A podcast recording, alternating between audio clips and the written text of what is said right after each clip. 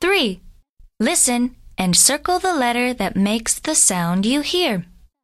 Number 1. A. Number 2. K. Number 3. Qu. Number 4. A. Number 5. A. Number 6. え。